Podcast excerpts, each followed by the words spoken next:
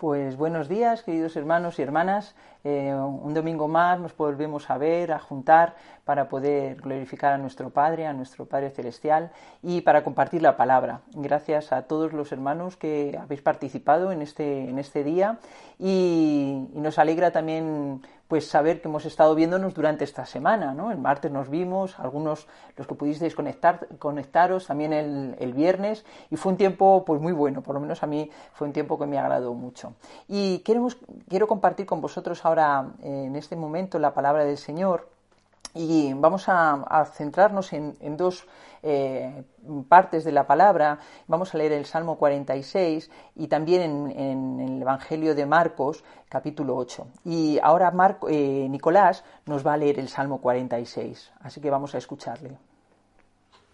Al músico principal, de los hijos de Coré, Salmo sobre Alamot. Dios es nuestro amparo y fortaleza, nuestro pronto auxilio en las tribulaciones. Por tanto, no temeremos, aunque la tierra sea removida, y se traspasen los montes al corazón del mar, aunque bramen y se turben sus aguas, y tiemblen los montes a causa de su braveza. Del río sus corrientes alegran la ciudad de Dios, el santuario de las moradas del Altísimo. Dios está en medio de ella, no será conmovida. Dios la ayudará a clarear la mañana. Bramaron las naciones, titubearon los reinos. Dio él su voz, se derritió la tierra. El Señor de los ejércitos está con nosotros. Nuestro refugio es el Dios de Jacob. Venid, ved las obras del Señor, que ha puesto asolamientos en la tierra, que hace cesar las guerras hasta los fines de la tierra, que quiebra el arco, corta la lanza y quema los carros en el fuego. Estad quietos y conoced que yo soy Dios. Seré exaltado entre las naciones, enaltecido seré en la tierra. Jehová de los ejércitos está con nosotros. Nuestro refugio es el Dios de Jacob. Amén. Eh, la segunda lectura que vamos a tener está en el Evangelio de Marcos, capítulo 8, versículos del 31 al 35. Marcos 38, del 31 al 35. Y dice así la palabra del Señor. Y comenzó a enseñarles que era necesario que el Hijo del Hombre padeciese mucho y ser desechado por los ancianos y por los principales sacerdotes y por los escribas y ser muerto y resucitar al después de tres días. Esto les decía claramente. Entonces Pedro le tomó aparte y comenzó a reconvenirle. Pero él, volviéndose y mirando a los discípulos, reprendió a Pedro, diciendo Quítate de delante de mí, Satanás, porque no pones la mirada en las cosas de Dios, sino en las de los hombres. Y llamando a la gente y a sus discípulos, les dijo Si alguno quiere venir en pos de mí, niéguese a sí mismo y tome su cruz y sígame, porque todo el que quiere salvar su vida la perderá, y todo el que pierda su vida por causa de mí y del Evangelio la salvará. Pues qué duro se nos están haciendo estos días de encierro, ¿verdad? Eh, el hecho de no poder vernos, de no poder juntarnos los hermanos, de no poder cantar, orar, de no compartir, pues la verdad es que a veces se nos hacen difíciles, por lo menos a mí, ¿no? Y bueno, aunque gracias a Dios hemos encontrado la forma de, vernos un poquito, aunque sea por videoconferencia, y la verdad es que está siendo tiempos muy buenos. Y es que somos seres sociales, ¿verdad? Es decir, que nos necesitamos, necesitamos la relación con los demás para poder desarrollarnos, para poder tener una buena salud, tanto mental como anímica. Pero, sin embargo, para poder salir de esta situación de pandemia, tenemos que cumplir una rigurosa separación social. Y, esto la verdad es que nos cuesta mucho, ¿verdad? Y, pero bueno, no nos queda otra salida que obedecer a lo que las autoridades nos están diciendo y es la única manera de volver a estar juntos, de volver a abrazarnos y de volver a besarnos el día de mañana. Pues hasta hoy 24 días han pasado desde que se decretó el estado de alarma y esto nos ha obligado a parar nuestras vidas, eh, nuestras ajetreadas vidas, ¿verdad? Ajetreadas vidas que van dirigidas por el reloj, por las obligaciones, por las prisas que llenan nuestras horas, ¿verdad? Y, y, era lo que estábamos acostumbrados. Y casi no podíamos vivirse en ello. Ya estábamos en una rutina tal y estábamos inmersos prácticamente en el activismo. Pero ahora, excepto algunos que, que siguen eh, pues el ritmo casi casi normal y por el que podemos, podemos nosotros estar tranquilamente en casa, hemos parado en seco. Y esto la verdad es que nos pasa factura. Y esa parte, parte de esa factura creo que es el desánimo. La palabra de Dios está llena de palabras eh, en contra del desánimo, eh, palabras que nos animan para salir del, desánimo. ¿Será que, que Dios sabe que somos tendentes a Él, verdad? Pues mm, el desánimo no es que sea ni malo ni bueno, es natural del ser humano, ¿no? Pero creo que el desánimo puede llevarnos a la apatía, y la apatía puede llevarnos también a la desesperanza. La desesperanza nos puede llevar a pensar en cosas que están fuera de la voluntad de Dios y también olvidarnos de las palabras de Dios. Por eso en esta mañana quiero salir de mi apatía. Y quiero animaros también a vosotros a salir de esa apatía y animaros con las palabras que Dios tiene para cada uno de nosotros, palabras que nos traen consuelo, palabras que nos traen esperanza, que nos traen ánimo, que nos traen fortaleza, que nos llenan de gozo siempre. Y hoy me gustaría que pudiéramos alentarnos con algunas palabras que, el Señor tiene para nosotros y que seguro que vosotros eh, también conocéis, pero quiero centrarme en, el texto que hemos leído al principio, en el, salmo que hemos leído al principio, y, que estos, estas palabras de aliento pues resuenen en nuestras mentes, ¿verdad? Para que lleguen a nuestros corazones y de esta manera pues nos impulsen, ¿no? Y nos llenen de, de ánimo, de ánimo que necesitamos todos y cada uno de nosotros para poder seguir adelante y cumplir la misión que Dios ha puesto a, cada uno de nosotros eh, para ser discípulos suyos. Así que quiero volver a repetir dos versículos, los dos primeros versículos eh, eh, del Salmo 46 que ha leído Nicolás. Dice así, Dios es nuestro amparo y fortaleza, nuestro pronto auxilio en las tribulaciones. Por tanto, no temeremos, aunque la tierra sea removida y se traspasen los montes al corazón del mar. Pues este salmo, si lo lees, bueno, lo hemos leído, es un chute, ¿verdad? Un chute de aliento. Y no solamente este salmo, sino cada palabra, cada página de nuestras Biblias son ese aliento que, necesitamos para nuestras vidas. Porque detrás de ellas, detrás de esas palabras, eh, o en ellas, ¿verdad?, encontramos a nuestro Dios. Y quiero pararme solo un momento en, en estos dos versículos, porque no hay nada que nos que nos dé más aliento que la confianza en el Señor, que sabernos protegidos por nuestro Dios. Este salmo, según eh, Spurgeon, eh, podría ser llamado el cántico a la santa confianza. Eh, lo llamaba él y de hecho Lutero lo, utilizó y se inspiró para componer su, su, himno Castillo Fuerte, es nuestro Dios. ¿no? Y y no es, no es nuestra fuerza, eh, como diría también eh, Lutero, no es nuestra fuerza, no es nuestro ejército, eh, no es nuestra economía donde podemos gloriarnos, sino es solamente en Dios. Otros se refugian en sus casas, en sus trabajos, en sus gobiernos o en sus bancos, pero nada de esto puede realmente protegerlos de la tribulación, nada puede protegerlos de la enfermedad, porque este pequeño virus pone patas arriba eh, todo lo que está a nuestro alrededor. Los ricos y los poderosos se jactan en sus fortunas, ¿verdad? Montan sus castillos económicos pensando que estos pueden protegerlos, que pueden ser refugio en medio de las tribulaciones o de los desastres. Pero cuando llegan las dificultades, los que confían en estas fortalezas no tienen un lugar seguro donde esconderse y ven que que su esperanza se escapa entre sus dedos. Dios es nuestro refugio, Dios es nuestra fortaleza. No olvidemos este hecho, no olvidemos el hecho de que Dios es el, único refugio, tanto ahora como en este momento presente, como lo era en tiempos en los que David escribió estas palabras. Dios es nuestro todo, queridos hermanos. Todos los demás refugios son mentira, Toda, eh, toda otra eh, fuerza es debilidad, porque el único poder le pertenece a Dios. Pero Dios es todo suficiente. Nuestra defensa y nuestro poder está a la altura de todas las circunstancias, por muy complicadas que a nosotros nos parezcan. Por lo tanto, dice el Salmo, no temeremos, con Dios a nuestro lado sería una irracionalidad tener miedo.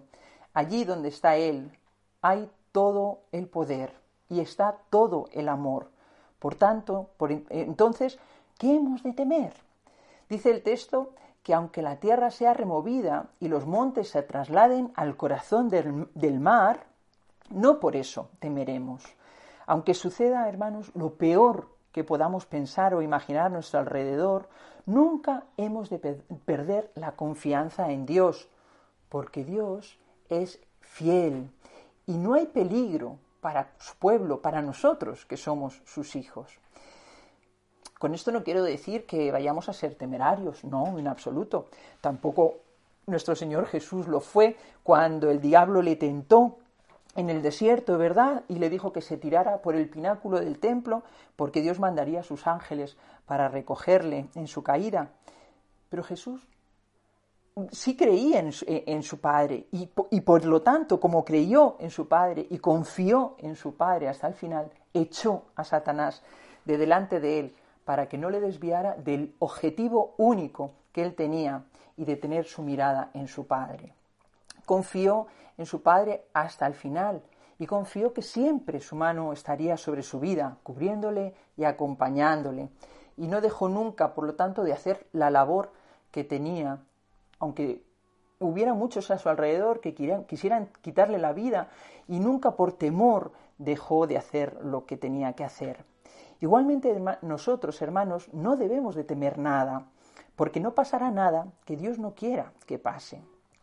Nuestras misioneras, os lo contaba el otro día y os lo he mandado en el, en el chat, no tienen temor y saben que Dios va a estar a su lado, que los va a cuidar, que las va a proteger y han decidido quedarse en el lugar de trabajo donde están eh, inmersas ¿no? y seguir sirviendo al Señor y a los más necesitados en estos momentos. Es complicado atreverse a hacer algo sin estar protegidos, ¿verdad?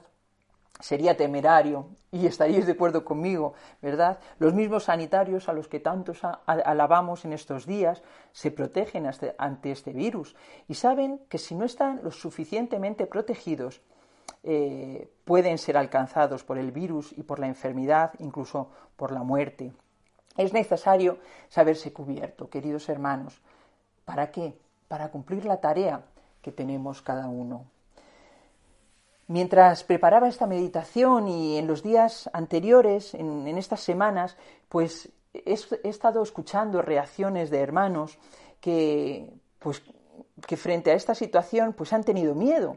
Y me recordaba el texto eh, que hemos leído también de Marcos 8:31 y los siguientes, es cuando Jesús pues está anunciando su muerte, como hemos leído, y les dice a sus, a sus a sus discípulos que no tengan miedo, que, los, los, gobernantes pues le van a, matar, y, pero que no tengan miedo porque Él va a resucitar de nuevo. Y Pedro le llama aparte, siempre el impetuoso Pedro le llama aparte y le reconviene. Hombre, maestro, ¿qué necesidad tienes de llegar a tan lejos? Supongo que esas serían sus palabras, porque no nos llegan, por lo tanto no podemos estar seguros, pero le diría algo así. Hombre, ya estás haciendo suficiente, tampoco hay que exagerar, ¿no? Pero Jesús le reprende y le aleja de él, porque no es Pedro quien habla, es el mismo Satanás. Es decir, es su miedo, es su racionalidad y es su sabiduría humana las que están hablando porque cuando nosotros nos dejamos llevar por estas cosas, dejando a un lado las enseñanzas y las, promesas de Dios para nuestras vidas, es Satanás quien está hablando. Pero después el Señor les dice a sus discípulos que el que quiere salvar su vida, en realidad la va a perder.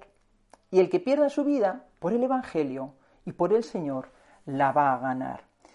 Y yo me pregunto en estos días, y os pregunto a vosotros, y es una reflexión personal también que quiero eh, haceros llegar, ¿cuántos vamos a estar de un lado y cuántos vamos a estar en el otro? ¿Cuántos vamos a ganar nuestra vida y cuántos vamos a perderla? ¿A cuántos se nos va a poner la cara colorada eh, cuando nos pongamos delante del Señor tras esta, prueba cuando quizá pues no hemos querido o no hemos podido o hemos temido poner nuestras vidas al servicio del Señor y hemos preferido salvarlas, quedándonos al resguardo e incluso hemos ido más allá, hemos animado a otros a no seguir haciendo la labor que tienen por miedo, por racionalidad, por sabiduría humana. ¿De qué nos vale ganar nuestra vida, salir airosos de esta pandemia con nuestras conciencias tranquilas de buenos ciudadanos y nuestras espaldas cubiertas, si no vamos a poder estar frente al Señor por vergüenza a haberle defraudado. Queridos hermanos y amigos, hermanas y amigas, debemos ser sinceros con nosotros mismos y debemos hacer una reflexión profunda sobre esta situación y en el momento en el que vivimos, sobre y sobre las que se avecinarán, porque quizá esta es la primera de algunas que vengan. Pero debemos reflexionar sobre si la Iglesia del Señor debe actuar como lo estamos haciendo ahora, o si nosotros, como pueblo de Dios, debemos estar encerrados en casa o, poner nuestra inventiva a funcionar, nuestra imaginación, nuestros esfuerzos en seguir siendo luz y sal. Gracias a Dios que tenemos hermanos que han estado al pie del cañón, en primera línea, como nos estaba diciendo nuestro hermano Pablo y nos lo ha dicho muchas veces, y han estado ayudando a personas necesitadas. Y el resto, otros muchos, han estado orando, llamando por teléfono, sosteniendo a estos hermanos que estaban en primera línea. Y, algunos han estado colaborando para que nuestro cuerpo, nuestra iglesia siguiera adelante con las reuniones. Gracias a todos los que habéis estado ahí, a los que habéis estado preparando clases, a los que habéis estado eh, ayudándonos a, mantener todo, todo este tema, ¿no? Y habéis tenido reuniones y, y habéis puesto en contacto unos hermanos con otros, los que habéis estado sosteniendo la comunidad de una u otra manera, incluso a los hermanos habéis estado reuniendo, incluso los cultos online. Gracias a todos, ¿no? Pero quiero dejaros una reflexión y de verdad no quiero que la echéis en saco roto, porque muchas veces sabemos que terminamos las predicaciones y se quedan ahí y ahí se olvidan, pero de verdad quiero que la llevéis a vuestras reflexiones también. Si, si no, eh, eh, podemos llevar una conclusión para el futuro porque esto nos ha pillado desprevenidos y tendremos que aprender para la siguiente. ¿Volveremos a quedarnos encerrados? Porque las iglesias, hermanos, no han sido cerradas por el decreto. La nuestra, gracias a Dios, gloria al Señor, ha estado abierta en estas circunstancias y más que, que, circunstancias normales, ¿verdad? Casi todos los días. ¿No creéis que esto debería darse siempre? Y más en los momentos en los que vivimos. Por favor, que nadie se sienta ofendido por mis palabras, que sea un, algo directo que el Señor os hable a cada uno y, llevarlo a reflexión. Y si habéis hecho lo suficiente, gloria a Dios. Pero es para mí también. Quiero que esto sea una, reflexión, que, extenderla a vosotros, porque somos un cuerpo, somos comunidad. Y por lo tanto, debemos de tener el mismo sentir. Creo que este tema nos ha pillado a todos, ¿no? A contrapié, a todo el mundo, incluso a los gobiernos. Y quiero reconocer la ayuda de todos, como os he dicho, la labor en particular de cada uno, de seguir en la medida de lo posible, de llevar a cabo pues eh, nuestra vida comunitaria. Pero creo que debemos llevar este tema a una reflexión más profunda. No sé si podríamos utilizar el retiro de, Semana Santa, ya no, porque ese no lo vamos a poder, que hemos pospuesto para noviembre, pero eh, llevarlo y poder hablar sobre ello. Y no quiero herir la sensibilidad de nadie, pero ¿no creéis que hemos querido salvar nuestras vidas y hemos perdido quizás un poco de nuestra alma? Entendiendo nuestra alma como nuestra vida cristiana, nuestra responsabilidad de ser discípulos de Cristo, eh, en donde Él nos pone y donde nos es posible, incluso donde no nos es posible. Muchos dicen que el mundo no volverá a ser igual después de esta situación y de esta pandemia? Pues yo no lo sé. La verdad es que lo dudo mucho porque los humanos somos muy olvidadizos, ¿no? pero lo que estoy segura es que lo que no puede seguir siendo igual es la Iglesia de Dios. Llevamos tiempo diciendo que, debemos ser mm, y estar más en el mundo, que no vale con quedarnos encerrados en las cuatro paredes de nuestra bonita capilla y después seguir nuestra vida como si tal cosa, que debemos vivir el Evangelio y no solo un día o dos días, sino en cada momento de nuestra vida.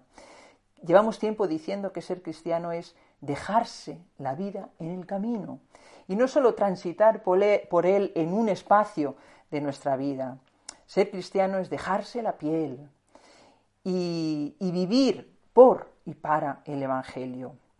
Que ser cristiano es perder tu vida y ganar a Cristo en ti. Creer en Cristo, compartir a Cristo, vivir y, morir incluso en Cristo. Menos que esto, pues es no llegar a la altura. Por eso tenemos que reflexionar, queridos hermanos.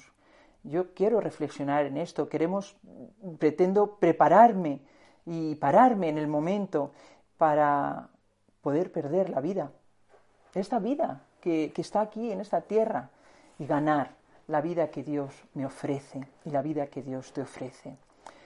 Nuestro refugio, queridos, es donde, más bien, es quién, es en quién nos cobijamos para tomar fuerzas, para seguir adelante, para dejarnos la vida. Dios estará siempre con nosotros, dándonos fortaleza, amparándonos en la tarea que tenemos por delante. Así que quiero terminar con las palabras de Jesús. El que quiera ser mi discípulo, olvídese de sí mismo, cargue su cruz y sígame, porque el que quiera salvar su vida, la perderá, pero el que pierda su vida por causa mía y del Evangelio, la salvará.